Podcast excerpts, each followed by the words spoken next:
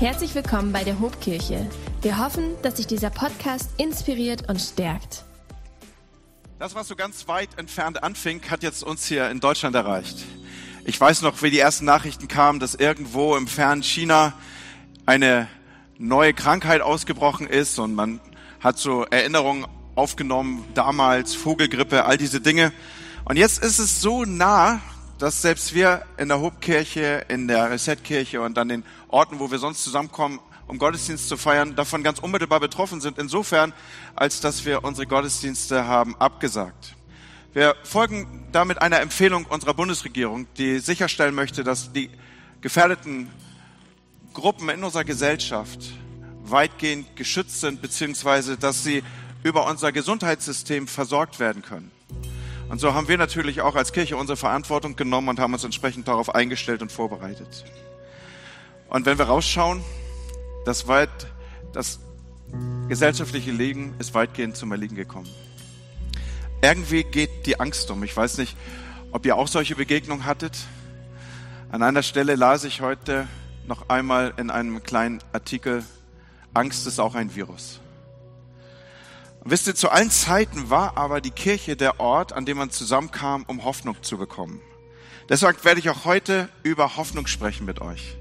Und ich werde uns auf einen anderen Zusammenhang hinweisen, der mir erst auffiel, als ich mich auf diese Predigt vorbereitet habe, nämlich dass Kirche auch immer eine Art Gegenkultur dargestellt hat zu dem, was draußen so los war. Und draußen, das klingt jetzt so ein bisschen abgegrenzt. Nein, das, was um uns herum los war und wo wir mittendrin und ein Teil davon waren. Mich beschäftigt ein Text, den ich mit uns lesen und teilen möchte. Wir finden diesen Text in 1. Petrus 1, Vers 3. Dort lesen wir, gelobt sei Gott, der Vater unseres Herrn Jesus Christus, der uns nach seiner großen Barmherzigkeit wiedergeboren hat zu einer lebendigen Hoffnung durch die Auferstehung Jesu Christi von den Toten. Noch einmal, die Szene habe ich eben ja schon versucht zu zeichnen. Wenn wir uns umschauen, dann sehen wir Krise. Dann haben wir vielleicht gehört von einer Finanzkrise von der Talfahrt der Börsen. Wir haben gehört von der Flüchtlingskrise und sind unmittelbar betroffen von der Corona-Krise. Und da taucht die Frage auf, gibt es Hoffnung? Worauf gründe ich mich jetzt? Wohin orientiere ich mich? Da taucht diese große Frage auf und auf einmal nicht mehr nur bei Bedenkenträgern, sondern auch bei Leuten, die ganz normal unterwegs waren noch vor wenigen Tagen kennen wir ja alle so diese Leute, die hinter jedem Busch irgendwas sehen und die irgendwie so Verschwörungstheorien folgen. Aber auf einmal hat selbst der Durchschnittsbürger Fragen.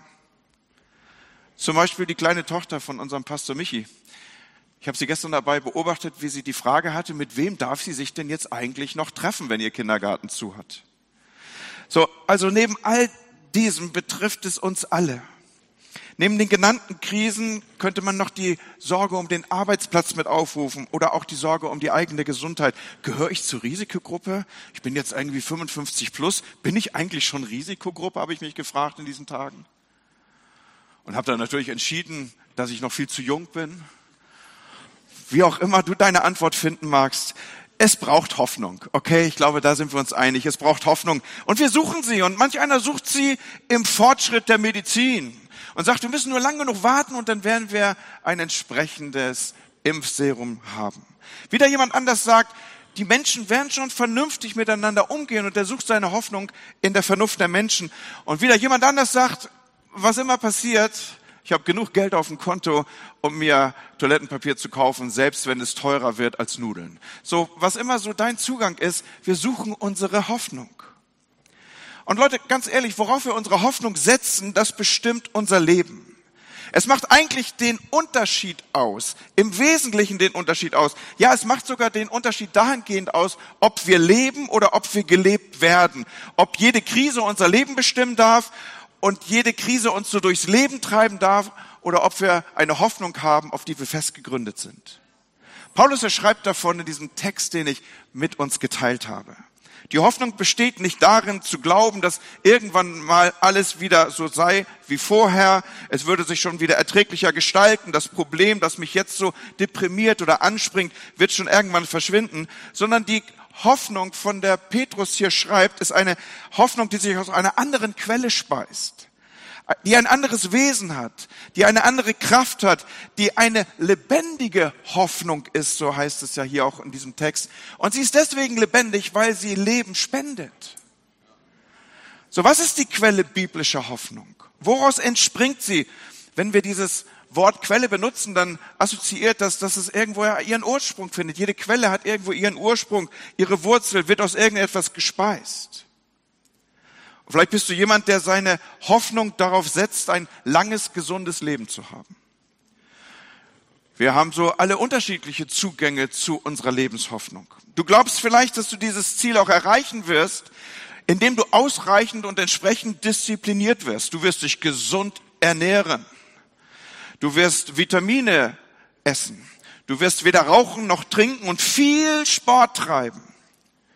Und du glaubst, durch diese Disziplin wirst du ein langes Leben erreichen. Jedes Stück Schokolade ist für dich eine Art Sünde, macht ein schlechtes Gewissen. Die Quelle deiner Hoffnung bist in diesem Fall du. Ist dir das hier aufgefallen? Und deine Performance. Hoffnung kann auch andere Quellen haben. Zum Beispiel ein wie auch immer geartetes Schicksal, das wir so um uns herumgestellt sehen und das mit uns umgeht mal mehr gut und mal weniger gut. Jedes Mal, wenn jemand anders krank wird, dann denkst du, hey, da hat's das Schicksal aber gut mit mir gemeint. Was für ein Glück, dass diese Diagnose nicht mich getroffen hat. Die Quelle dieser Hoffnung ist demnach ein irgendwie geartetes Schicksal, eine höhere, nicht weiter definierbare Kraft, die es irgendwie gut mit dir zu meinen scheint. Und dann gibt's Leute, ich habe es schon angedeutet, die setzen ihre Hoffnung auf ein gutes Einkommen dass sie schon vernünftig mit Geld umzugehen wissen. Diese Hoffnung ist gespeist durch eine Erwartung, ein, ein stabiles Wirtschaftswachstum, an eine stabile Wirtschaftslage, an funktionierende Märkte, an freundliche Arbeitgeber, die dann auch zahlen und so weiter und so weiter. Diese Hoffnung setzt auf Menschen und auf Systeme. Und dann habe ich heute eine andere Hoffnung in den Kontext unserer Betrachtung gestellt die sich aus einer anderen Quelle speist. Nämlich diese Quelle speist sich aus Gott. Das ist das, worüber Petrus hier mit uns verhandelt. Gelobt sei Gott, sagt er, der Vater unseres Herrn Jesus Christus, der uns eine lebendige Hoffnung gibt. Er beschreibt also hier Gott als die Quelle der Hoffnung und er sagt, von ihm ausgehend haben wir es mit einer lebendigen Hoffnung zu tun. Und hey, ich glaube, da sind wir uns ziemlich einig. Eine Hoffnung, die sich auf Gott stützt, ist sowas wie Champions League, okay? Das ist eine völlig andere Liga. Das ist anders als ein Glaube an mich selbst, eine Hoffnung, die sich auf mich selber gründet. Das ist anders als eine Hoffnung, die sich auf ein wie auch immer geartetes Schicksal gründet. Und das ist anders als eine Hoffnung, die in irgendeiner Weise sich abschützt auf ein funktionierendes Wirtschaftssystem. Diese Hoffnungsquelle, Gott spielt in einer anderen Liga. Warum? Weil Gott eine sichere Quelle ist. Er ist absolut sicher. Wenn wir hineinschauen in das Wort Gottes, dann entdecken wir, Gott ist ewig. Ehe die Berge geboren waren, war er da. Der Psalm 90 führt uns das zu. Gott ist unabhängig. Gott ist auch nicht in irgendeiner Form manipulierbar. Nicht durch mein Verhalten, nicht durch meine Performance. Er ist auch nicht darauf angewiesen, dass ich in irgendeiner Form mich richtig ihm gegenüber aufstelle, sondern er gibt mir Luft und Leben zum Atmen. Er gibt mir all das, was ich brauche. Wir brauchen nur in die Apostelgeschichte und das Neue Testament hineinschauen, um diese Wahrheit zu ergründen. Und Gott verändert sich auch nicht. Er hat nicht irgendeine so Tagesform, wo ich irgendwie seine Tagesform abspüren muss. Und wenn er schlecht drauf ist, dann bin auch ich schlecht drauf. Sondern Gott ist nicht heute so und morgen so. Er bleibt derselbe und das durch die Zeiten. Denn der Herr sagt über sich selber, ich verändere mich nicht. Wir können es in Malachi 3, Vers 6 so nachlesen. Wir haben es also zu tun und unsere Hoffnung gründet sich auf einen ewigen, unabhängigen, unveränderbaren Gott, der die Quelle des Lebens ist. Und deshalb schreibt auch Petrus im vollen Bewusstsein seiner Worte, gelobt sei Gott. Er weiß, dieses geht zurück auf Gott. Dort findet meine Hoffnung ihre Verankerung. Und noch einmal, was ist die Hoffnung, die Gott gibt? Es ist eine sichere Hoffnung, so übersetzen manche Texte. Luther hat gewählt eine lebendige Hoffnung. Diese Hoffnung gibt sich auch nicht mit Plattitüden ab. Sie gibt sich nicht mit schlichten Worten zufrieden, wie wir sie immer wieder mal sprechen, passend und auch unpassend. Wenn jemand einen Schnupfen hat, dann kann man schon mal sagen, hey, das wird schon wieder. Aber wenn du an dem Bett eines Menschen stehst, dem die Ärzte keine lange Lebensprognose mehr gegeben hat, wenn sie ausgedrückt haben, nehmen Sie Abschied, dann verabschieden wir uns nicht an diesem Krankenbett mit dem Spruch Kopf hoch, wird schon wieder, halt durch oder was auch immer uns da so einfallen möge. Das Wesen der Hoffnung, von der ich hier spreche, ist keine Schönrederei, ist auch keine allgemeine, keine generelle Hoffnung, die darauf setzt, am Ende wird schon wieder irgendwie alles gut werden. Nein, es ist eine lebendige Hoffnung und lebendig heißt, dass diese Hoffnung in dieser Hoffnung Leben vorhanden ist. Diese Hoffnung spendet Leben. Diese Hoffnung ist vom Wesen her lebensverändernd, lebensverwandelnd, lebenserhaltend, lebensreformierend. Sie spendet das eigentliche Leben. Das ist das, was hier zum Ausdruck kommt. Und schaut mal, Petrus schreibt aus Erfahrung. Wir haben ja jetzt nicht so viele Bilder, wie Petrus aussah. Also ich stelle ihn mir schon sehr stattlich vor. Selbst ich in meiner Figur könnte mich wahrscheinlich hinter ihm umziehen. So ist er zumindest irgendwie noch in meinem inneren Bildern vorhanden, vielleicht so ein wenig rübergerettet aus meiner Kinderbibel. Ein breiter Kerl, der auch schon mal ein Fischernetz über Distanzen werfen kann, wo es bei mir wahrscheinlich nur so abdroppen würde. Aber er kommt in seinem Leben an einem Punkt, wo ihn Hoffnung verlässt. Oder ich will es noch deutlicher machen, wo er auf zwei Gebieten die Hoffnung verliert. Der eine oder das eine Gebiet, auf dem er die Hoffnung verliert, ist, er verliert die Hoffnung in Bezug auf den Wandel der Gesellschaft, dass Dinge sich zum Besseren ändern könnten. Und das zweite, was er als Hoffnung verliert, ist, er verliert die Hoffnung auf sich selber. Er war wie viele andere seiner Zeit ein gottesfürchtiger Jude, die auf den Messias gewartet haben. Und diese gottesfürchtigen Juden, sie waren darauf ausgerichtet, irgendwann würde dieser Heilsbringer kommen und er würde die Zustände wieder zurechtbringen. Sie waren unter römischer Besatzung. Sie hatten Leute in ihrer Umgebung, die ihn jeweils über Figur und Statur und auch über Rüstung sichtbar machten. Ihr seid versklavt, ihr seid verknechtet, ihr seid, ja, ich glaube, das beste Wort, was wir damit in Verbindung bringen könnten, wird, wäre, ihr seid unter einer Besatzungsmacht.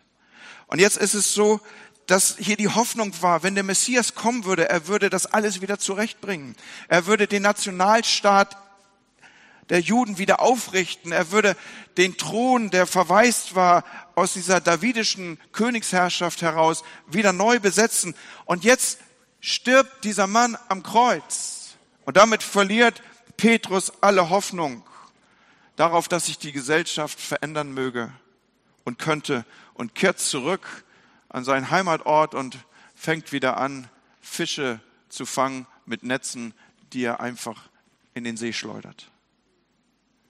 Und eine zweite Hoffnung hat er verloren, das mache ich an der Stelle fest, wo er Jesus verraten hat. Das war sein Buddy, sein Homie, sein bester Freund. Drei Jahre haben die alles geteilt, haben jedes Brot miteinander gebrochen und Fische miteinander gefunden und, und sind durch die Gegend gezogen und haben Ehren gerauft. Wisst ihr, so, so, so Männerfreundschaft, ja. Und als es richtig eng wurde, da hat er ihn verraten. Und es das heißt in dieser Textstelle, dass Jesus ihn anschaute und Petrus wusste genau, was los war. Und da wusste Petrus auf einmal, all seine kühnen Sprüche, all das, was er so rausgehauen hat, all das, wo er gesagt hat, wenn alle dich verlassen, ich nicht, das war auf einmal so dumm und klang so hohl in seinen Ohren, weil er, er merkte, ich kann mich nicht mal auf mich selber verlassen. Wenn ich meine Hoffnung auf mich selber gründe, dann bin ich an der nächstbesten Ecke auch wieder verloren. Und so weiß Petrus, wovon er redet. Und Freunde, unsere Hoffnung, unsere lebendige Hoffnung, sie gründet, und das macht dieser Text auch deutlich, sie gründet auf den auferstandenen Christus.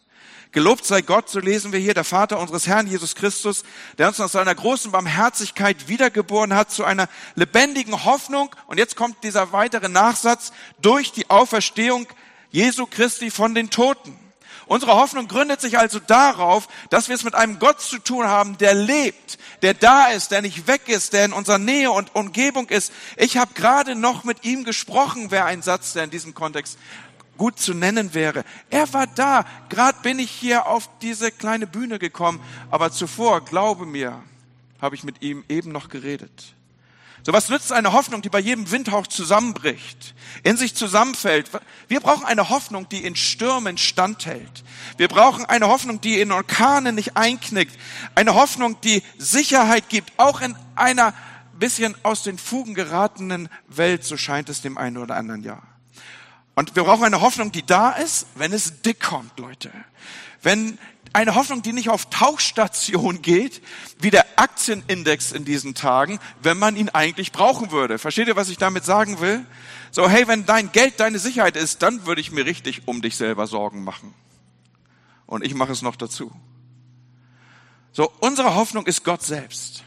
Unsere Hoffnung ist, wir haben es mit dem auferstandenen Herrn zu tun, der da ist, der gesagt hat, ich bin da, ich verlasse dich nicht, der mit uns ist, der in uns ist, dieser Christus in uns, so heißt es an einer anderen Stelle in der Bibel. Er ist die Hoffnung der Herrlichkeit und er ist unwandelbar, er ist gleich, er ist mit uns, er war da und er wird es jetzt sein, er war es in der Vergangenheit, er ist es jetzt und er wird es in der Zukunft sein und er wird es auch in Zeiten von Corona sein, Leute. Gott ist da. Aber eines ist an der Stelle sicherzustellen, dass du nämlich auch auf diesem sicheren Grund stehst. Und das ist so einfach, weil er ja längst auf dich wartet. Du kannst ein einfaches Gebet sprechen, das ungefähr diesen Wortlaut aufnimmt. Gott im Himmel, du Vater des Herrn Jesus Christus, so wird uns dieser Gott ja vorgestellt in dem Vers, den ich hier mit uns teile. Ich vertraue dir mein Leben an und ich stelle mich auf diesen Felsen, der du selbst bist und ich gebe dir mein Leben. So, wir haben keine Angst. Wir sind sicher. Auch in Zeiten von Corona. Wie habe ich eingangs gesagt, Angst ist auch ein Virus. Und ich möchte uns ermutigen, dass wir diesem Angstvirus unter uns keinen Raum geben. Warum nicht? Weil wir sicher stehen. Wir lassen uns davon nicht beherrschen. Immer wieder wissen wir auch aus anderen Kontexten, Angst ist ein schlechter Ratgeber. Weißt du, das ist ein bisschen wie bei einem Gewitter. Wenn du keinen sicheren Ort hast bei einem Gewitter, dann wirkt es auf dich bedrohlich. Aber wenn du sicher stehst, dann kannst du auch die größten Stürme abwettern, wie wir in Norddeutschland sagen würden. Und deshalb sprechen wir Hoffnung auch in Zeiten wie diesen. Wir sprechen Kraft und wir sprechen Liebe und wir sprechen Besonnenheit, weil das ist genau das, was in uns ist. Denn Gott hat uns nicht einen Geist der Furcht gegeben, sondern einen Geist der Kraft, der Liebe und der Besonnenheit. Hey, und wir handeln besonnen. Das ist das, was gerade passiert. Das ist der Grund, warum du diese Predigt vielleicht online hörst. Wir handeln besonnen und wir folgen besonnen den Empfehlungen unserer Regierung, große Veranstaltungen abzusagen, zu meiden, Menschenansammlungen zu meiden, wo in schneller Folge viele Menschen sich anstecken könnten. Wir sind besonnen und haben trotzdem keinen Grund zur Furcht. Wir haben, aber neben dem, dass wir keinen Geist der Furcht empfangen haben, dass wir einen Geist der Besonnenheit, der Kraft empfangen haben, aber auch einen Geist der Liebe empfangen. Und lasst mich diesen Aspekt noch für uns entwickeln. Ich habe ein bisschen gehadert mit diesem Coronavirus. Jetzt kann ich ihn ja sogar zuckelfrei aussprechen. Es wird wahrscheinlich allen so gehen. Was ist das für ein Virus, Leute, der Menschen in Zeiten der Not auseinanderbringt statt zusammen? Und hier möchte ich, dass wir als Christen und wir als Kirche eine Art Gegenkultur aufnehmen, aber in vernünftiger Form. Du musst mir jetzt gut zuhören, was ich sage. Wir werden nicht irgendwie so charismatische Schwämme über all das hinweg ausbreiten und mit charismatischen Schwämmen über all das hinwegreden, was unserer Regierung wichtig war. Nein, im Gegenteil, wir sind besonnen und wir nehmen unsere Verantwortung für die Gesellschaft ernst. Aber dazu gehört auch, dass wir in Tagen, wo man aufgerufen ist, Sozialkontakte zu vermeiden, unsere Form finden, damit umzugehen. Und dafür möchte ich euch gleich im Folgenden noch gewinnen. Wie gesagt, besonnen, aber trotzdem mit Blick für den anderen. Die Bundesregierung fordert uns auf, in diesen Tagen auf Sozialkontakte zu verzichten. Und noch einmal, ich habe ja eben schon angedeutet, ich habe ein bisschen rebelliert mit dieser Aussage. Innerlich ist irgendetwas aufgestanden in mir. Das hat mich ein bisschen in die Unruhe geführt und habe gesagt, wie soll das gehen? Ist nicht gerade in Zeiten der Not die Nähe und das Zusammenhalten besonders wichtig? Und das hat mich dann nachdenken lassen. Wie kann ich zulassen, dass ein Virus mich distanziert, mich isoliert, dass ich alleine bin? Bis ich anfing darüber nachzudenken, dass alleine sein und einsam sein ein großer Unterschied ist. Hey, pass gut auf, alleine sein und einsam sein ist ein großer Unterschied. In der Bibel finden wir ja immer wieder Bilder und Geschichten, die auch stark in unseren Alltag heute reinreden dürfen. Da ist zum Beispiel die Geschichte eines kranken Menschen, ein Langzeitpatient, der schon viele Jahre an einer Lähmung leidet. Er lebt unter Menschen in einer Art Sanatorium an einem Teich, so wird uns beschrieben. Und er ist nicht allein, er ist von Menschen umgeben, aber er ist einsam. Er sagt über sich selbst, ich habe keinen Menschen. Das ist die Bilanz seines Lebens nach 38 Jahren krank sein. Ich habe keinen Menschen. Und Freunde, lasst es mich ein bisschen zuspitzen. Alleinsein ist ein Zustand. Einsamkeit ist ein Gefühl, ein schmerzhaftes Gefühl, etwas, was weh tut. Und ich möchte uns in diesen Tagen dazu aufrufen, ich möchte uns als Kirche aufrufen, auch unter den besonderen Umständen unserer Tage, dass wir, wenn wir auch ein wenig mehr allein sind und dieses Alleinsein sogar proaktiv suchen sollen in diesen Tagen, dass wir aufeinander achten, dass wir nicht einsam sind. Versteht ihr, dass wir diesen Unterschied erkennen? Versteht ihr, frag doch mal, so ist mein proaktiver Tipp für dich, den Heiligen Geist, wen du in diesen Tagen anrufen sollst. Meine Erfahrung mit diesem Gebet ist, dass mir Namen in den Kopf kommen von Menschen, denen ich eine WhatsApp schreibe, wo ich zum Hörer greife, die ich anrufe. Vielleicht gibt es in deinem Wohnblock ältere Menschen, denen du die Post hochbringen kannst. Und durch ein kurzes Klopfzeichen und du legst es davor oder vielleicht ein Lächeln oder ein Winken machst du deutlich, hey, du magst allein in deiner Wohnung sein, aber du bist nicht einsam. Schau mal in deiner Nachbarschaft und überlege, wo könnte jemand einsam sein? Wo ist Hilfe nötig? Und natürlich und insbesondere auch unter uns Christen, wir wollen einander helfen und im Sinne des Wortes einander im Blick behalten. Wir werden uns vielleicht nicht im Arm halten, wie wir sonst oft tun, aber bitte lasst uns darauf achten, dass wir uns im Blick halten. Hey, und jetzt passt gut auf, telefonier. Zoome, Skype. Und dann haben wir euch ja aufgerufen, euch in Kleingruppen zu treffen. Und jetzt passt gut auf, was dein Pastor dir sagt. Ich meine Kleingruppen, ich meine keine mega großen Hauspartys. Kleingruppen, Familien. Und lass mich dich noch auf einen anderen Zusammenhang zuführen. Hast du je probiert, deine Kleingruppe per FaceTime stattfinden zu lassen, per Zoom oder Spiele zu spielen über Internet? Das macht richtig Spaß und ich lade euch ein, werdet da kreativ. Werdet da kreativ und findet auch andere Formen, euch in euren Kleingruppen zu treffen. Noch einmal, wir haben nicht einen Geist der Furcht empfangen, sondern der Kraft, der Liebe und der Besonnenheit. Wir handeln besonnen und wir lieben massiv, okay? Kirche, wir lieben massiv. Und ich bin ganz, ganz sicher, so wie ich es schon in diesem kleinen Video zum Ausdruck gebracht habe, das einige von euch auf den Mediakanälen gesehen haben, in Zeiten, wo der Druck scheinbar größer wurde, auch auf die Kirche und auf Gemeinschaften, da ist die Kirche Jesu Christi immer enger zusammengerückt und kam am Ende stärker und kraftvoller daraus hervor, als sie hineingegangen war. Und das werden wir auch dieses Mal so erleben. Hey, lass mich noch einmal kurz auf diese Geschichte mit dem Mann am Teich zurückkommen. Schaut, was Jesus in dieser Geschichte macht. Da war dieser Mann 38 Jahre lang krank einsam inmitten von Menschen. Heute hätte Jesus vielleicht ein anderes Bild gebraucht. Da ist jemand in einem Wohnblock einsam inmitten von anderen dort Wohnenden. Was macht Jesus? Er findet einen Weg, auf ihn zuzugehen. In Zeiten von Corona müssen wir unsere kreativen Wege finden, auf Leute zuzugehen. Wie ich schon angedeutet habe, durch eine Hilfleistung, durch ein Wort, durch einen Brief, ich glaube, ihr seid viel kreativer als ich an der Stelle. Jesus ist übrigens immer so mit Leuten umgegangen.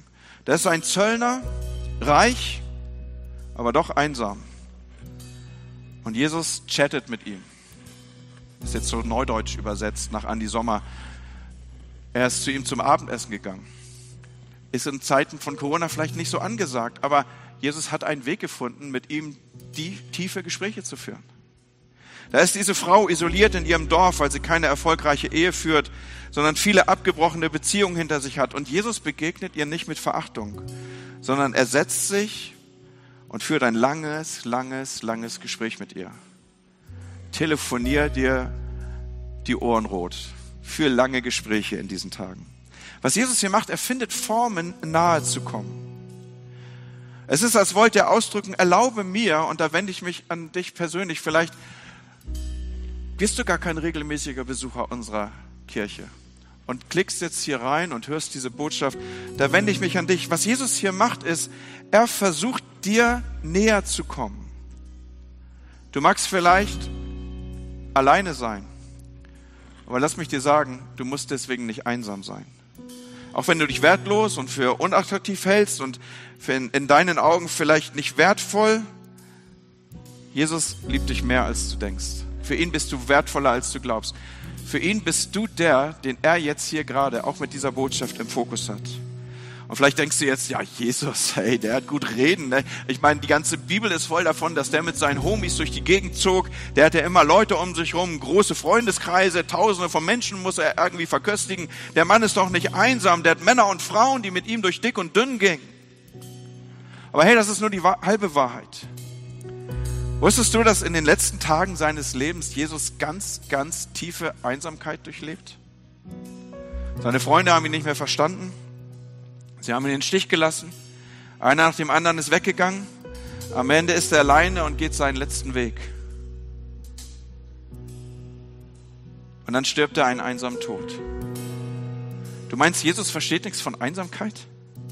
Er hat sie durchlebt, hey. Am Ende hat er sogar ausgerufen, mein Gott, warum hast du mich verlassen? Selbst das Gefühl der Einsamkeit machte sich in der Beziehung zu seinem innig geliebten Vater breit. Weißt du was, wenn du Einsamkeit erlebst, Jesus war schon da.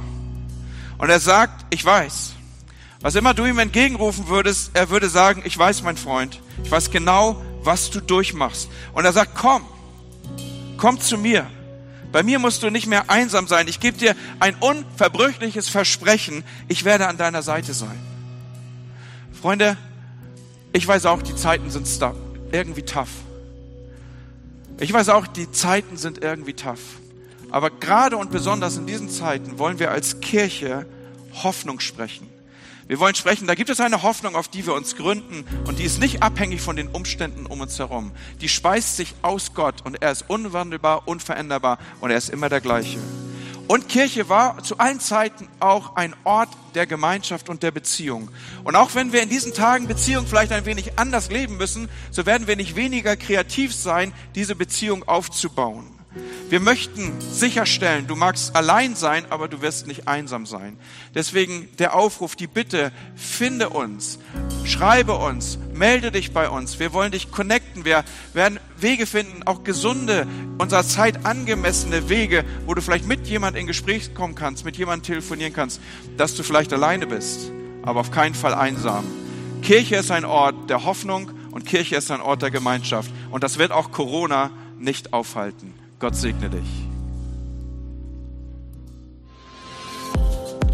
Wenn dich dieser Podcast gesegnet hat, würden wir gern deine Geschichte hören. Schreib uns doch unter hallo@ho.de oder noch besser, schau einfach mal persönlich bei uns vorbei. Wir freuen uns auf dich.